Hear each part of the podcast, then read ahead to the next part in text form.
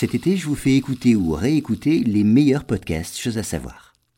Bonjour à tous, aujourd'hui nous allons parler du projet fou du petit-fils du commandant Cousteau.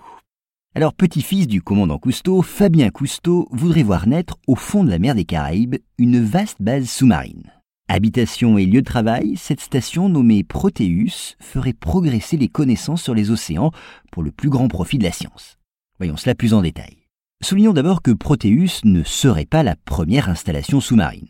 Mais, au contraire des autres bases, elle devrait accueillir les aquanautes pour des séjours beaucoup plus longs.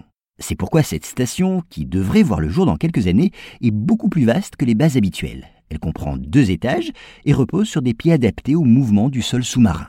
De forme futuriste, Proteus ressemble à une grande spirale hérissée d'alvéoles. Et à bord de la station, située à près de 20 mètres sous la surface de la mer, des laboratoires offrent aux scientifiques un cadre de travail approprié. Mais la construction comprend aussi un salon, des chambres à coucher, une infirmerie et même une serre, dispensatrice de légumes frais.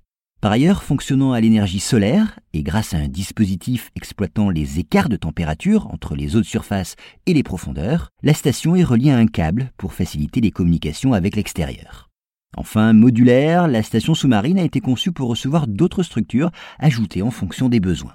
Qu'en penser? Eh bien, pour Fabien Cousteau, la recherche sur les océans, dont seule une infime partie est explorée, serait plus importante que la conquête spatiale. L'aquanaute promet en effet que ces recherches pourraient déboucher sur la découverte de nouveaux médicaments pour soigner des maladies aussi graves que le cancer ou soulager la douleur. Et Proteus serait aussi un observatoire idéal pour étudier les méfaits du plastique, qui prolifère, vous le savez, dans les océans, ou les dégâts d'une pollution sonore due à un trafic maritime sans cesse croissant. Et puis l'endroit choisi pour installer la station permettra à la fois d'observer les coraux de plus près et de mieux comprendre les raisons qui expliquent leur fréquente destruction. Dernier point, avant de se lancer dans la construction de cette station, eh bien il reste à la financer. C'est un projet qui devrait coûter plus de 100 millions d'euros.